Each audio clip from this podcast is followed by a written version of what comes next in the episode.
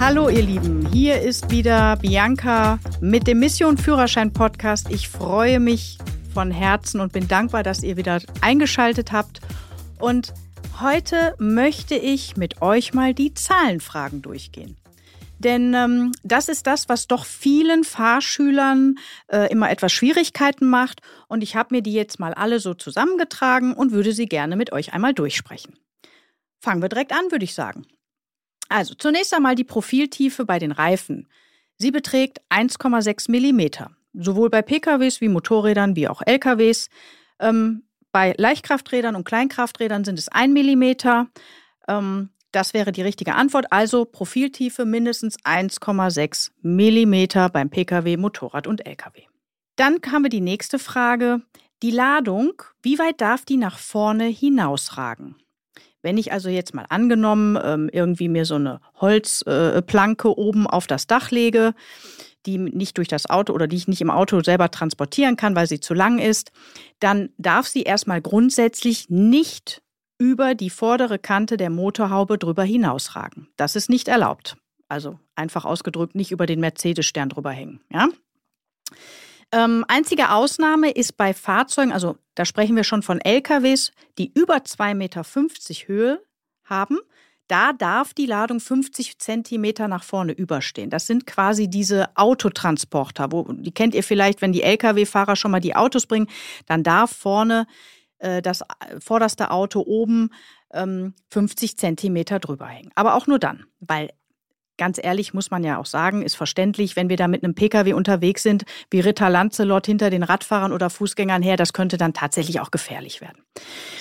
Ja, ähm, dann die nächste Frage, die auch in der Theorieprüfung äh, häufig falsch beantwortet wird. Und das liegt daran, dass viele es nicht richtig durchlesen ist die nach der Höchstgeschwindigkeit, die in den Fahrzeugpapieren, also Zulassungsbescheinigung Teil 1, eingetragen sein muss, damit man überhaupt die Autobahn benutzen darf.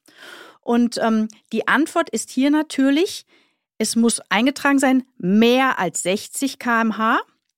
Oder die andere Formulierung wäre mindestens 61 km/h. Also, wenn ihr die Fragebögen bearbeitet, insbesondere natürlich, wenn ihr beim TÜV oder DEKRA eure theoretische Prüfung ablegt, Lest bitte genau den Satz durch, der dazu äh, äh, angegeben ist, und gebt dann die Antwort. Also, in jedem Falle, es muss mehr als 60 eingetragen sein oder mindestens 61 km/h, was ja mehr als 60 dann auch ist. Jo, dann kommen wir mal zum Thema Halten und Parken innerorts am Bahnübergang. Wie viel Meter Abstand muss man denn vom Andreaskreuz einhalten?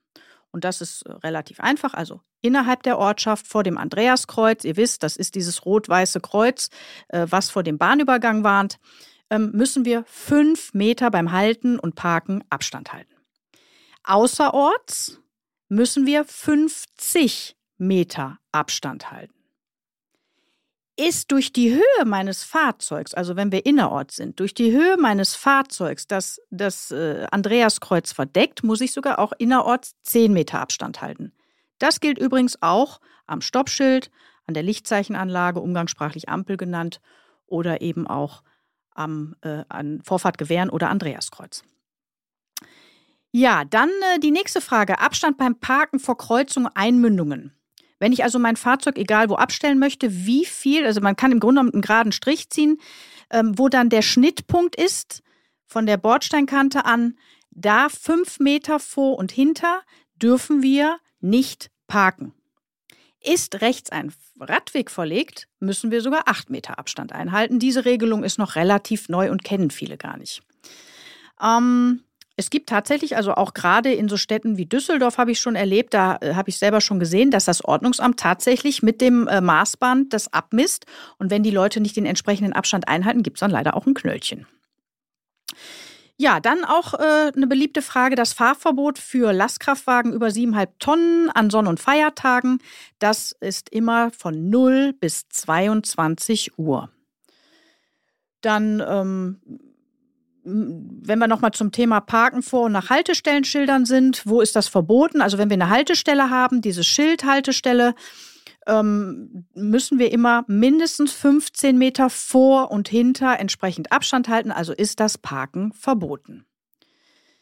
Ähm, Beim Parken, wenn wir eine Fahrstreifenbegrenzung haben, heißt also, die durchgezogene Linie, die zwei Fahrstreifen voneinander trennt.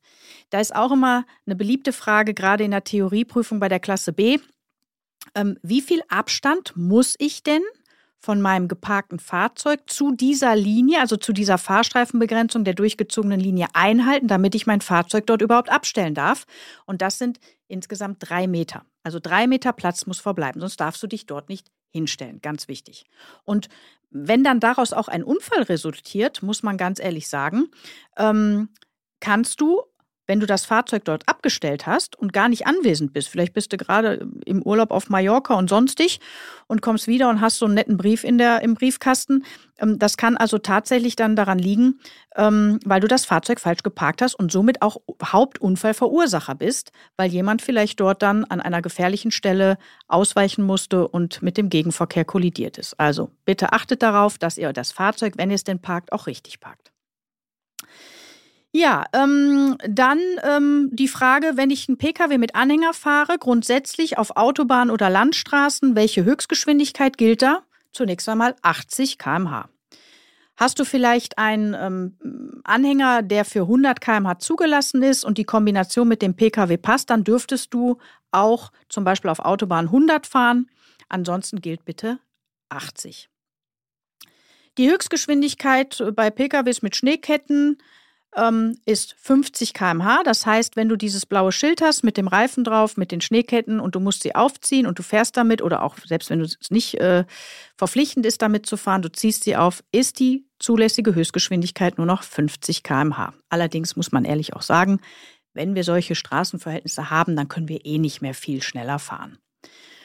Mm, ja, dann, ähm, wenn wir einen Fußgänger oder Radfahrer auch überholen wollen, oder dran vorbeifahren wollen, dann müssen wir auch so einen gewissen Mindestabstand einhalten. Bitte ganz wichtig, hier sind innerorts, also innerhalb geschlossener Ortschaften, mindestens 1,50 Meter einzuhalten. Außerorts sind es mittlerweile zwei Meter. Ähm, jo, dann die Frage nach der Hauptuntersuchung. Wann muss denn ein Neuwagen erstmals zur Hauptuntersuchung? Sprich also TÜV, DEKRA, KÜS, alles, was es da für Prüforganisationen gibt. Also bei Neufahrzeugen nach drei Jahren erstmalig, danach alle zwei Jahre. Die maximale Breite eines Fahrzeugs, was zugelassen ist, sind 2,55 Meter. Die maximale Höhe 4 Meter. Dann ähm, kommen wir jetzt zum Thema Ladung. Wenn wir also Ladung transportieren, die nach hinten überhängt, dann muss das ab einem Überhang von einem Meter gekennzeichnet werden. Zum Beispiel durch eine rote ähm, Fähnchen oder einen zylindrischen Körper oder ähnlichem muss das kenntlich gemacht werden. Und äh, wir dürfen die Ladung nach hinten hinausragen lassen bei einer Wegstrecke bis zu 100 Kilometern, drei Meter maximal. Und bis zu, äh, wenn wir mehr als 100 Kilometer fahren, 1,50 Meter. Also bis 100 Kilometern, drei Meter über 100 Kilometer 1,50 Meter Überhang. Und nochmal, wenn ihr mehr als einen Meter Überhang habt, müsst ihr ab da das Ganze dann auch kennzeichnen durch ein entsprechendes Fähnchen oder einen roten Lappen oder was auch immer ihr da nehmt. Die Nebelschlussleuchte, müssen wir mal darüber sprechen. Wichtig ist immer, lest auch hier in den Fragebögen genau, was ist die Frage. Nebelschlussleuchte oder Nebelscheinwerfer? Die Nebelscheinwerfer die sind freiwillig, die hat nicht jedes Fahrzeug und die darf ich einschalten bei Regen, Schnee, Nebel. Jetzt wollen wir aber, weil wir ja bei den Zahlenfragen sind, über die Nebelschlussleuchte sprechen. Eine ist immer mindestens vorgeschrieben, jeder muss sie haben.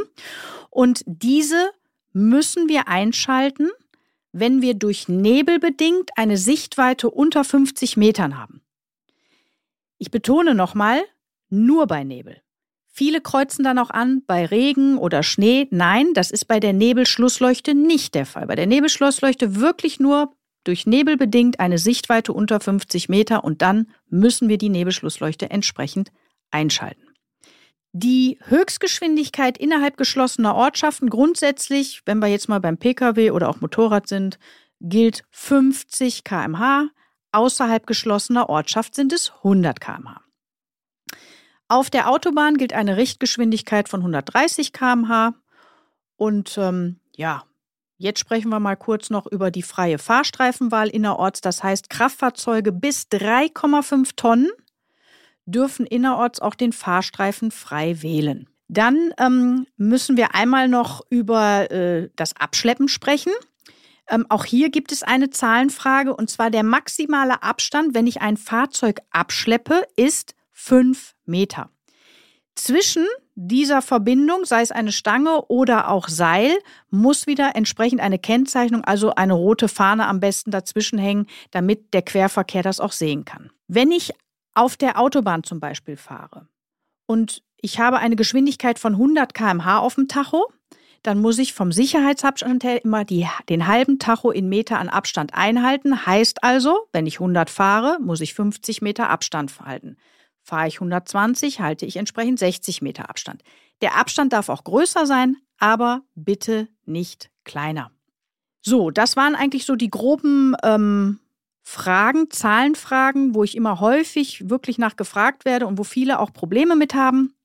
In eurer Lern-App findet ihr auch ähm, speziell dazu die Zahlenfragen, die man dann auch nochmal gebündelt lernen kann. Wenn ihr Fragen habt, natürlich fragt einfach. Ähm, ansonsten wünsche ich euch viel Erfolg für eure Prüfung und vielleicht hat es ja auch dem einen oder anderen, der keine Prüfung hat, sondern einfach nur so zuhört, nochmal äh, zuhört, nochmal geholfen, die ein oder andere Sache ein wenig aufzufrischen. In diesem Sinne, ich wünsche euch wie immer allzeit gute Fahrt, kommt gut durch den Straßenverkehr. Wir hören uns.